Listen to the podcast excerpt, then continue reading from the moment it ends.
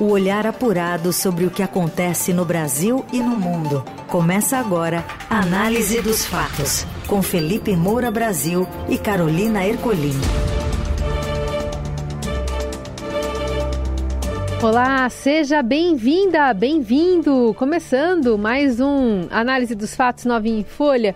Para atualizar você de tudo que acontece no Brasil e no mundo, a gente faz um resumo comentado, apresenta as informações quentinhas para você nesta sexta. Tudo bem, Felipe? Sextou bonito, salve, salve Carol, equipe da Eldorado FM, melhores ouvintes, sempre um prazer falar com vocês. Vamos com tudo para o último análise dos fatos da semana e logo em seguida sempre fica disponível nas plataformas de podcast para vocês compartilharem com todo mundo. Então vamos às manchetes deste 29 de setembro. General da Reserva suspeito de ser idealizador dos atos golpistas é alvo da Polícia Federal. O militar teve celular, passaporte e armas apreendidos nesta sexta. O presidente Lula passa por cirurgia para corrigir artrose no quadril, sem decidir sobre o nome de novo ministro do Supremo. E ainda a chegada da Universidade de Oxford ao Brasil e a rede social que virou refúgio para a pirataria. O que acontece no Brasil e no mundo. Análise dos fatos. A Polícia Federal abriu nesta sexta a fase de número 18 da Operação Lesa Pátria para cumprir o mandado de busca e apreensão contra o general da reserva Ridalto Lúcio Fernandes, investigado por suposto envolvimento com os atos copistas de 8 de janeiro. Agentes vasculham o endereço do militar em Brasília. A ordem foi expedida pelo ministro Alexandre de Moraes do Supremo, que ainda determinou o bloqueio de ativos e valores do investigado. Ridalto foi diretor de logística do Ministério da Saúde durante o governo Bolsonaro, foi nomeado pelo hoje deputado federal Eduardo Pazuello em 2021.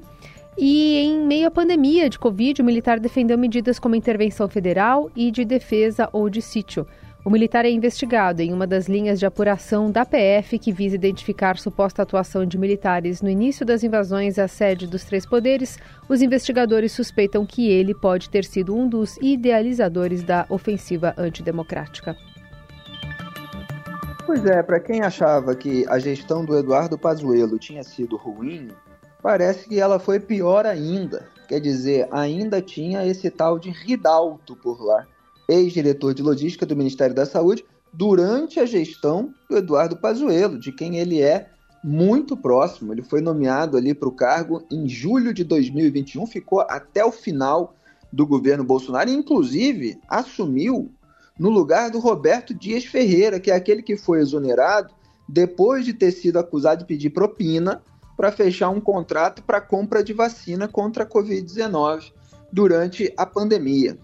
É, é lamentável, mais uma vez, porque esse é mais um exemplo, é que um militar é, tenha recorrido a esse tipo de atitude troglodita, é, rasteira, é, tenha esse déficit cognitivo, né, que é muito comum a todos aqueles que invadiram e depredaram patrimônio público naquele 8 de janeiro. Ontem teve depoimento da Tauana Priscila, dizendo que ah, não sabia que era crime. Isso foi lá na CPI do Distrito Federal. É, ah, é, a gente via mais gente nos comícios do Jair Bolsonaro é, do que nos do Lula, e aí o Lula ganha. Como assim? Quer dizer, é o fato, evidentemente, de você é, mobilizar mais gente para a rua não quer dizer que você tenha mais eleitores em nível nacional. Quer dizer, são pessoas é, com uma incapacidade até de proporção, de senso de proporção. Né? E, ele é, deu declarações é, também com, com esse tipo de teor. Né? Ele tá, disse que estava arrepiado com a invasão, ele aparece lá é, de, de blusa é, do, do Brasil, é, criticou a polícia militar do, do Distrito Federal, a PMDF, é, por ter atirado bombas de, la, de gás lacrimogênio no, nos invasores. É, já falou algumas barbaridades nas redes sociais e é desses que, que posam de valente aí, como supostos patriotas, dizendo que morreria e mataria pelo Brasil. É uma operação de busca e apreensão, quer dizer, ainda não é uma medida mais gravosa, mas há indícios e a operação busca é, elementos de corroboração, eventuais provas que podem comprometê-lo ainda mais. E eu ressalto que ele visitou na cadeia o Mauro Cid, né, de acordo com o que está sendo ventilado na imprensa, disse que era uma visita pessoal. Talvez ele seja um daqueles que tem medo do que o Mauro Cid possa falar, né? Os desdobramentos vão revelar para a gente por quê. Na Eldorado, análise dos fatos. Nesta quinta, tomou posse como presidente do Supremo Tribunal Federal o ministro Luiz Roberto Barroso e os detalhes da cerimônia vêm de Brasília com Wesley Galzo. A posse do ministro Luiz Roberto Barroso como presidente do Supremo Tribunal Federal foi permeada por diversos recados. Alguns dos mais importantes foram endereçados aos demais chefes de poderes. O presidente Luiz Inácio Lula da Silva, o presidente da Câmara Arthur Lira e o presidente do Senado Rodrigo Pacheco estão entre eles. A Lula, Barroso mandou uma mensagem cifrada sobre a recente indicação do petista à corte, com seu advogado Cristiano Zanin, e a possibilidade da nova indicação que Lula tem em mãos para a vaga da ministra Rosa Weber. Barroso disse que é certo que os tribunais superiores possuem um componente político, como é em todo mundo, mas que o DNA de independência não se perde. Barroso ainda agradeceu a ex-presidente Dilma Rousseff que foi quem o indicou para a corte. Segundo o ministro, a petista agiu da maneira correta, não pediu, não insinuou e não cobrou nada para indicá-lo ao Supremo Tribunal Federal. Já ao tratar da questão racial e de gênero que tem incomodado Lula, Barroso vaticinou e disse que, na sua gestão à frente do STF e do Conselho Nacional de Justiça, ele focará em aumentar a participação de mulheres nos tribunais, com critérios de promoção que levem em conta a paridade de gênero e também a ampliação da diversidade racial. São esses dois pontos justamente que fazem Lula colidir com seus eleitores mais fiéis. Por mais que Barroso não tenha falado isso claramente em seu discurso, ele está entre aquelas pessoas que defendem que Lula deveria indicar uma mulher negra à Suprema Corte. Há dois pontos em que temos de melhorar. O primeiro, aumentar a participação de mulheres nos tribunais com critérios de promoção que levem em conta a paridade de gênero. E também ampliar a diversidade racial. Além disso, com inovações tecnológicas e inteligência artificial, vamos procurar aumentar a eficiência e a celeridade da tramitação processual no Brasil. O judiciário deve ser técnico e imparcial, mas não isolado da sociedade. Precisamos estar abertos para o mundo, com olhos de ver, ouvidos de ouvir e coração de sentir o sentimento social. Barroso também deixou claro aos presentes em sua posse que não concorda com as acusações de que o STF tem adentrado na política. Incluir uma matéria na Constituição é, em larga medida, retirá-la da política e trazê-la para o direito. Essa é a causa da judicialização ampla da vida no Brasil. Não se trata de ativismo, mas de desenho institucional. Nenhum tribunal do mundo decide tantas questões divisivas da sociedade.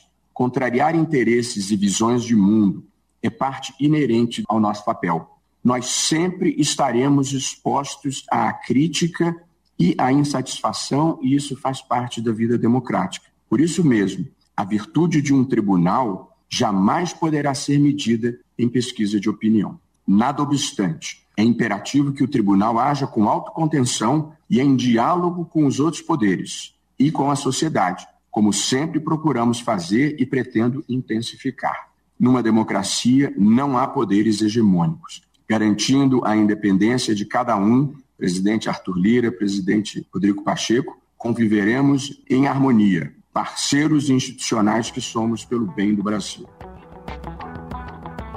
Bom, ele diz: é imperativo que o tribunal haja com autocontenção. É exatamente o que não ocorre no Supremo Tribunal Federal.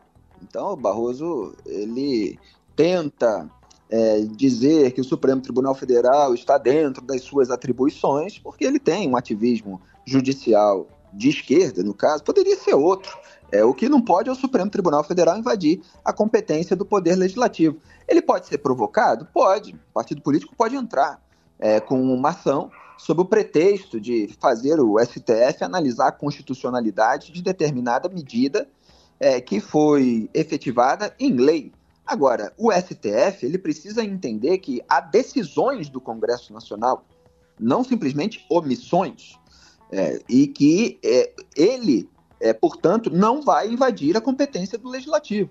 Então, ele é provocado sobre determinado tema. Ora, existe essa liberdade de ju judicialização no Brasil, que obviamente também é extrapolada pelos partidos. Agora, é, o STF tem de responder Olha, nesse ponto, há uma decisão do Congresso Nacional há uma legislação em vigor. É, eventualmente eles usam, ah, isso é matéria interna corporis, eles têm uma série é, de, de, de, recursos para dizer que isso é assunto do Poder Legislativo, como já aconteceu muitas vezes no passado. Agora, essa geração da atual composição do STF é muito mais ativista. E é, você tem ali alguns é, que estão é, muito próximos do governo Lula, estão tendo seus aliados é, emplacados no TSE, no STJ, estão em disputa na PGR e outros cargos, e você tem uma turma mais ideológica em relação àquilo que no Brasil se chama matéria de costumes, como o próprio Barroso, a Rosa Weber, é, que vai se aposentar, mas quis dar um voto em plenário virtual, porque não ia dar tempo do julgamento do plenário físico, então antecipou o voto a favor da descriminalização do aborto, Luiz Edson Fachin também, e repito, essa turma mais próxima do governo, que é Gilmar Mendes, Alexandre de Moraes, Dias Toffoli, era o Ricardo Lewandowski, é, que é, se aposentou, deu lugar ao Cristiano Zanin, que é tremendamente próximo é, do Lula, né? principalmente para essas é, matérias envolvendo investigação. É, então, é, é, ele tenta passar uma impressão do Supremo Tribunal Federal que, na verdade, não é exatamente a realidade do tribunal nesse momento. Ele manda alguns recados importantes para o Lula é, sobre independência, diz que não afeta a independência, é, mesmo a tentativa de politização, etc., mas afeta sim, afeta. Nós temos um tribunal eminentemente político e o Lula quer colocar mais um, além do seu próprio advogado pessoal na Lava Jato, e que possa blindá-lo, que possa blindar a sua turma, que é o critério, é, como eu falei ontem no programa, de escolha do Procurador-Geral da República, né, que alguns petistas consideram até mais importante é, que ministro do STF. É, o Barroso fez um discurso conciliador, um discurso em nome de pacificação. Agora me desagrada esse papo de tem que é, em diálogo com outros poderes. Tem nada que ter esse diálogo todo com outros poderes. A democracia pressupõe a separação independência dos poderes. E o STF, seus ministros, precisam é, é, atuar nos autos. Eles não têm que ficar é, de compadrio com presidentes de casas legislativas, com chefe do executivo, porque tudo isso passa uma grande percepção de conchavo. Análise dos fatos. O presidente Lula passa nesta sexta por uma cirurgia no quadril para corrigir uma artrose. Ele sofre com fortes dores no local há meses e fez dois procedimentos em julho para diminuir as dores. Antes da cirurgia, uma infiltração e uma denervação. A internação ocorre no Hospital Sírio-Libanês em Brasília e o Palácio do Planalto não quis informar o horário exato da operação, que dura de duas a três horas. A primeira-dama Rosângela Silva o acompanha na UTI, onde deve passar ao menos um dia. Após o procedimento, Lula deverá trabalhar no Palácio da Alvorada, residência oficial da Presidência da República, por pelo menos três semanas. O presidente também terá e deverá ficar de quatro a seis semanas sem poder fazer viagens e não haverá passagem de cargo para o vice-presidente Geraldo Alckmin. Lula deverá retornar aos compromissos internacionais apenas no final de novembro. Na terça, ele comentou sobre a cirurgia e disse estar otimista, além de afirmar que as pessoas não o verão de andador. Eu tomei a decisão. Eu só vou viajar agora, dia 28 de novembro, ou 29, que é para os Emirados Árabes, para a COP28, que vai discutir a questão do clima. Então, até lá, eu vou ficar aqui em Brasília, eu não vou poder pegar avião, vou trabalhar normalmente, uhum. vou trabalhar. O Stuka não quer que eu ande de andador ele já falou, não vou filmar você de andador, então significa que você não vai me ver de andador, você não vai me ver de muleta, você vai me ver sempre bonito, como se eu não tivesse sequer operado. Mas eu vou ter que ter um pouco de cuidado, porque a operação parece simples, mas a recuperação, a fisioterapia e a dedicação uhum, do tratamento fundamental. é fundamental. Eu estou muito otimista. Eu disse ontem uma entrevista que o que me preocupa sempre foi a anestesia. Ricardo Stuckert, que, né, que é citado pelo presidente, é o secretário de Produção e Divulgação de Conteúdo Audiovisual do governo. Ainda na entrevista, Lula revelou que sentia dores fortes desde a campanha de 2022 e que não fez a cirurgia logo após as eleições para não passar uma imagem de fragilidade. fragilidade. A cirurgia do presidente é chamada de artroplastia total do quadril, no lado direito do corpo. Nesse procedimento, tanto a cabeça do fêmur quanto o acetábulo são substituídos por implantes acompanharão a operação médico pessoal de Lula, Roberto Calil Filho, a médica da Presidência da República, Ana Helena Germolho, além de quatro profissionais do próprio hospital. A previsão é que, depois da cirurgia, ele fique até terça-feira, quando deve ir para casa. O presidente já tem realizado sessões de fisioterapia que continuará a fazer após o procedimento no quadril. Bom, em relação à saúde do presidente, como a de qualquer político, eu não brinco com esse assunto. Eu desejo é, que tudo ocorra da melhor forma possível é, e que ele é, é exerça é, o, o, seu trabalho e nós possamos é, vigiar o trabalho que ele está fazendo. Agora, a fala que ele fez sobre o andador teve uma repercussão tremendamente negativa. Né? A, a Mara Gabrilli, que é tetraplégica, ela falou assim, porque o Lula é, é, ele comparou o andador e muletos à falta de beleza. Né? E a Mara Gabrilli reagiu, falou: então significa que vocês não vão me ver é, não, tá aqui. É caminhar, seja com andador, muleta ou cadeira de rodas, não enfeia ninguém. Tampouco subtrai o potencial do ser humano. O presidente deveria enaltecer a diversidade humana ao invés de diminuir as diferenças. Ela chamou de fala capacitista, assim como é, a Tabata Amaral, né, que geralmente está no campo da esquerda, que é, declarou voto no Lula contra o Jair Bolsonaro, mas a deputada fez uma crítica, uma crítica muito branda, né? Ela faz uma crítica muito maior, ela chega com ação no Ministério Público quando é alguém de um campo ideológico contrário. Né? Ela falou que foi uma fala equivocada e capacitista, nem chegou a dizer desrespeitosa, etc. Mas teve uma repercussão negativa, portanto, essa fala. Outro ponto é Geraldo Alckmin, né, que não vai é, assumir o cargo porque o Lula não vai poder é, fazer viagens, então ele vai estar no Brasil. E nos últimos dias, né, principalmente depois que o Paulo Pimenta, chefe da SECOM, disse que a, a Janja, primeira-dama, iria anunciar medidas no Rio Grande do Sul, se questionou muito se a Janja assumiu é, sorrateiramente o papel de vice-presidente. Hoje, Geraldo Alckmin Claro, está lá na rede social desejando toda a melhora, recuperação, sucesso na cirurgia para o Lula e força para a Janja, etc. É no seu papel de aliado absoluto. Agora, está é, tá pegando mal a, a, esse voluntarismo todo, para dizer de uma maneira muito generosa, já está sendo analisado como uma possível é, extrapolação é, das atribuições de primeira-dama. E seja primeira-dama, seja primeiro cavalheiro, né, que é é, o, o, marido, é, eventualmente até é, pessoas não casadas no papel, etc., é, de, de uma mulher ou de um chefe de executivo é, gay, etc. Essas pessoas, elas também são alvo de vigilância e escrutínio por parte da sociedade, porque tem muita gente querendo que a Janja não seja jamais criticada, né, blindando a primeira-dama. Ora, muita gente que, inclusive, criticou a Michelle Bolsonaro, muitas vezes com razão. É, então, é preciso haver aí alguma autocontenção. Né? Parece que Geraldo Alckmin já virou um vice decorativo e a Janja tá aí, é, chegou lá na Índia dançando, né? fez aquela blogueiragem antes da Aniele Franco, que foi para o Morumbi e também fez, é, e ela está é, aproveitando né, é, todo, todo esse holofote, né, possivelmente para fazer algum tipo de, de campanha, né, de, de promoção pessoal. É, agora, assumir funções do presidente sem ter sido eleita, quem foi eleito foi o vice na chapa, aí também não dá. Então, é uma questão de atribuição, de tradição, tudo precisa ser alvo da nossa vigilância. Você ouve Análise dos Fatos, com Felipe Moura Brasil e Carolina Ercolim. Seguimos por aqui. A análise dos fatos agora fala sobre Oxford, a universidade que planeja a graduação no Brasil e negocia bolsas para a América Latina. A apuração é da repórter do Estadão lá no Rio de Janeiro, Roberta Jansen. Tem início em março de 2024 o primeiro ano letivo da Unidade Latino-Americana da Universidade de Oxford, a Oxford Latam, a primeira fora do Reino Unido.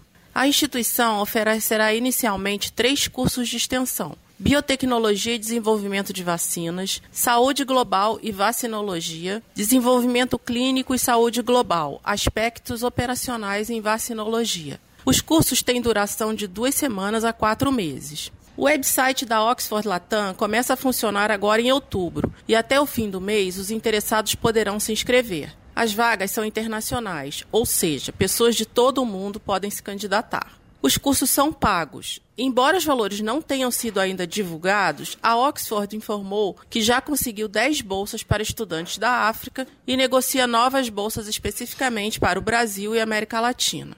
Um curso de mestrado, também na área de saúde global e vacinologia, já está em vias de aprovação e deve ser anunciado em breve. No futuro, a ideia é oferecer também cursos de graduação. A unidade foi criada em 2021 e funcionava em algumas salas dentro do Instituto Carlos Chagas. Para o ano que vem, a ideia é estabelecer parcerias para uma sede própria aqui no Rio. Bom, até prova em contrário, eu acho ótimo, né? Quando uma marca importante internacional vem investir no Brasil, vem ajudar a qualificar a nossa mão de obra, né? Outro dia aqui no programa estava falando dos jogadores que estão indo cedo, né? Diante da, da reportagem é, que, que veio à tona para a Europa, mostrando como o futebol europeu está muito melhor do que o brasileiro, então é preciso ir lá para aprender.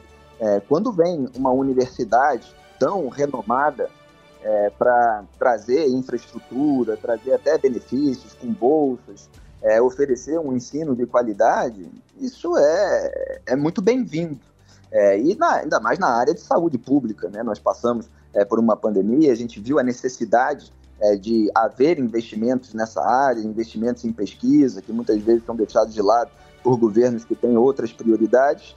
E, enfim, até prova em contrário, é uma vitória também é, da população brasileira que pressionou o governo Bolsonaro a agir, a buscar é, parcerias para resolver o problema da vacinação, porque é uma parceria de anos do Ministério da Saúde com a Universidade de Oxford, que ganhou destaque em 2021, quando o ex-ministro da Saúde, Marcelo Queiroga, visitou lá a universidade no Reino Unido, assinou um termo de compromisso é, que fortaleceu essa parceria, essa, essa colaboração. É, foi uma gestão menos, um pouco menos pior, embora ele tenha feito muita complacência, tenha passado muito pano para as bizarrices é, de Jair Bolsonaro, mas um pouco menos pior do que a gestão de Eduardo Pazuello, pior do que aquilo, realmente era difícil ficar. Então vamos ver é, se a gente consegue, nessa área, é, ter uma mão de obra mais qualificada, ter é, é gente mais especializada, pesquisadores é, com todos os instrumentos fornecidos para é, cidadãos do primeiro mundo. Análise dos fatos.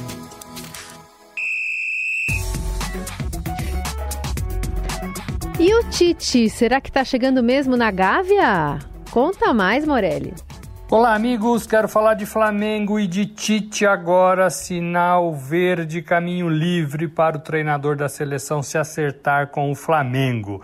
Tite está sendo cobrado por ter falado no passado que não iria treinar nenhum clube nesta temporada 2023 e ele gosta de cumprir o que fala. Disse também em outras ocasiões que jamais negociaria com um clube que tivesse um treinador no posto. O Flamengo entendeu o recado, mandou o Sampaoli embora depois de quatro dias que perdeu a Copa do Brasil e abriu caminho para as conversas com Tite. Horas, isso muda, a gente entende, Tite já está fora do futebol desde o ano passado, quando perdeu a Copa do Mundo no Catar, e isso não vai ser problema nenhum se ele aceitar o convite do Flamengo neste momento. Corinthians, que também queria Tite, já se acertou com Mano Menezes. Ele queria começar a temporada o ano que vem, técnico da seleção, não queria se expor numa reta final de campeonato, tudo bagunçado no Flamengo, mas todo mundo vai entender se Tite aceitar o convite do Flamengo nesse restinho de temporada, faltando dois meses para acabar o ano de 2023. É interessante para o clube que tenha um treinador já nesse fim de ano para conseguir fazer as reformulações tão pedidas, tão necessárias que o Flamengo precisa para tentar já ter um caminho mais bem traçado para 2024. É isso, gente. Falei, um abraço a todos. Valeu. É o que tem, né? É o que tem no mercado brasileiro. O, o São Paulo levou o Dorival Júnior, o Flamengo comeu mosca, teve que é, perder aí muito tempo e título com tanta rotatividade de técnicos e ainda muito dinheiro, né? Porque cada demissão gera uma indenização prevista em um contrato muito alta, são milhões e milhões de reais é, que o Flamengo torrou. É, então o Tite é, é o que tem aí é, de, de melhor ou de menos pior no nosso mercado. Eu ainda prefiro o Carlo Ancelotti, que talvez venha para a seleção brasileira, é, Guardiola, o próprio Jorge Jesus, que conquistou muitos títulos no Flamengo. Mas eu acho que o Tite tem uma capacidade de arrumar o time do Flamengo e já tem afinidade com alguns jogadores que ele tinha convocado para a seleção brasileira, melhor do que o, o Sampaoli. É, vamos ver. Eu sou Flamengo, vou, vou torcer, evidentemente, para isso ser arrumado, mas o Flamengo precisa de reforços. Né? Tem muita estrela ali achando é, que ainda está é, num, num, num, ritmo de, de anos atrás e não está mais não. Na Eldorado, análise dos fatos. E a gente fala também sobre o TikTok, que aparentemente virou refúgio para a pirataria de séries e filmes de sucesso. A Bruna Arimatea, repórter do Link aqui do Estadão, conta pra gente. Oi, Carol. A gente já sabe que o TikTok fez com que a internet funcionasse em outra frequência, né? Agora o negócio é assistir vídeos de apenas alguns segundos em quase todas as redes sociais. Mas ó, filmes e séries de sucesso com horas de duração também estão sendo exibidos no TikTok de forma ilegal em vários perfis. Essas contas estão fatiando esses conteúdos, esses filmes, séries, episódios, transformando aí uma produção de duas horas, por exemplo, em várias partezinhas de três, quatro, até cinco minutos por clipe. Tem produção que chega a ter mais de 100 partes para caber no tamanho do vídeo do TikTok. A gente conversou com especialistas que dizem que esse tipo de conteúdo é sim violação de direitos autorais, mas que ainda é muito difícil para as plataformas identificar e derrubar todos os conteúdos que possam ter alguma infração. Mais sobre o assunto tá lá no link Estadão. Um abraço. Pirataria é uma praga, né? Qualquer produtor de conteúdo, qualquer gente que tem é uma participação numa elaboração de um produto artístico, jornalístico, etc., fica irritado, evidentemente, é, com a, essa reprodução é, sem qualquer tipo de pagamento em outras plataformas, né, gerando um, um tráfego para outro lugar e não para aquele onde é, você vai acabar recebendo né, alguma coisa pelo trabalho que você fez. É um trabalho, né? É, que envolve muita gente, ainda mais filmes, séries. Né? Você tem toda aí é, um, um, conjunto de pessoas que trabalhou em cima disso. A gente precisa né, é, de recursos tecnológicos para conseguir rastrear, mapear isso, é, impedir os abusos. Uma coisa é você colocar ali um trechinho, indicar, até com link, é, onde estaria o vídeo original, é, e vamos ver como é que é, o, o, cinema, né, a, os produtores audiovisuais, eles vão resolver esse problema também. Acho que agora com, com o streaming você tem mais mecanismos né, é, de oferecer é, é esses filmes e séries para todo o público, né, eles não ficarem é, escondidos. Agora, uma plataforma de rede social não pode reproduzir o filme inteiro, a série inteira, né? Não dá. E ficamos por aqui, fechamos mais uma semana, mais uma análise dos fatos, com trabalhos técnicos de Mostre Biasi e mesa de som de Carlos Amaral. Produção, edição e coordenação de Laís Gotardo. Carol, sempre foi e é um prazer trabalhar com você. Você é uma parceira que eu adoro e a sua voz continua sendo a mais agradável e precisa do rádio brasileiro. Tamo junto. Valeu, obrigada. Eu volto daqui a alguns dias depois de descansar essa voz também. E enquanto isso, Raíssen Abac vai ficar contigo no, no Análise dos Fatos. Um beijo, até a volta. Beijo, tchau, tchau. Você ouviu Análise dos Fatos. Se você perdeu esta edição ou quer ouvir de novo, acesse radioeldorado.com.br ou assine gratuitamente o podcast no iTunes, Google Podcast, Deezer ou Spotify.